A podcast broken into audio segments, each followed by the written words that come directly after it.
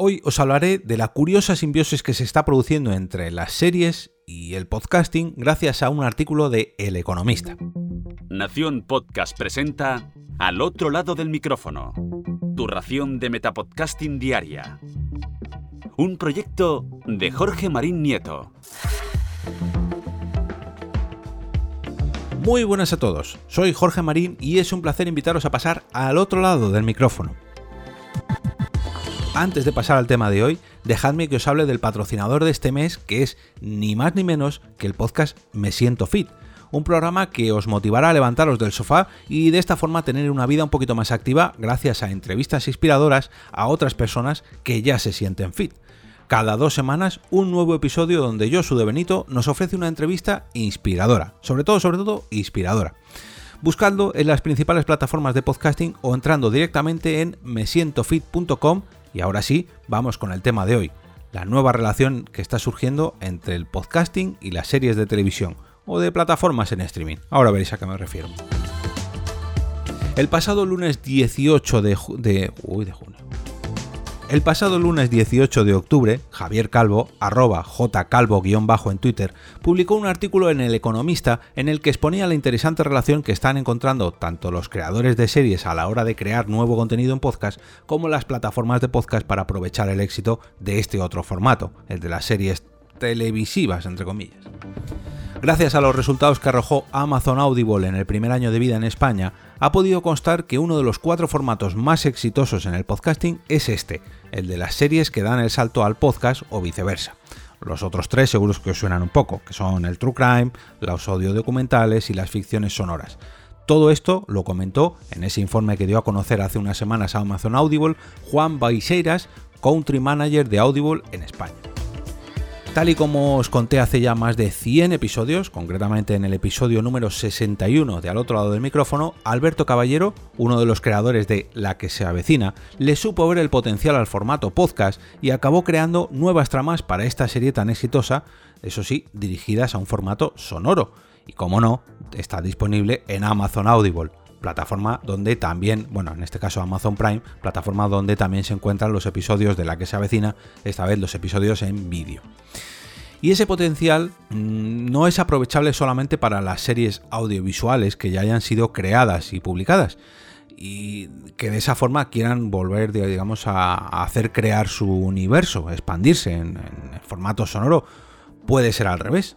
Audioseries que una vez publicadas tengan tanto éxito que acaben derivando en otro formato más difícil y costoso de producir. Eh, audioseries sonoras, ojo, o sea, podcasts que primero se hagan en formato sonoro y luego ya sí expandan a formato serie. Véase, o mejor dicho, oígase el formato, perdón, el ejemplo de El Gran Apagón, que fue desarrollado en primer lugar por Podium Podcast y ahora ha sido comprado por Movistar para llevarlo a la pequeña pantalla. O el caso de Homecoming, la serie protagonizada por Julia Roberts, que también tiene origen podcastil. Primero fue el podcast y luego la serie. Pero no solo de adaptaciones va la cosa, ya que los podcasts pueden ser, digamos, el complemento perfecto para nuestra serie favorita y se me vienen a la cabeza muchos casos de podcast que siguen semana a semana las tramas de algunas de ellas y las reseñan episodio a episodio tenemos mil ejemplos en nuestros reproductores y de hecho mm, las propias productoras de series empiezan a verle el potencial a esto del podcasting y también le hacen ojitos u oíditos, permitidme chiste.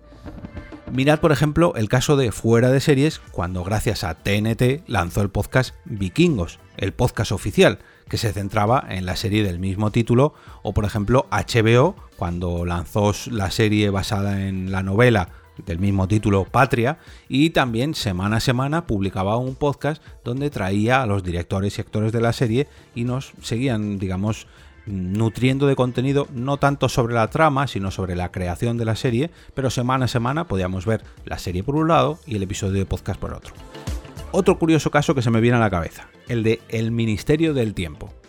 Seguro que todos, o casi todos, conocéis la serie de televisión española y todos los problemas que la han acompañado en cada temporada, para ver si se renovaba, si no, estaba Netflix también por ahí por detrás, pero bueno.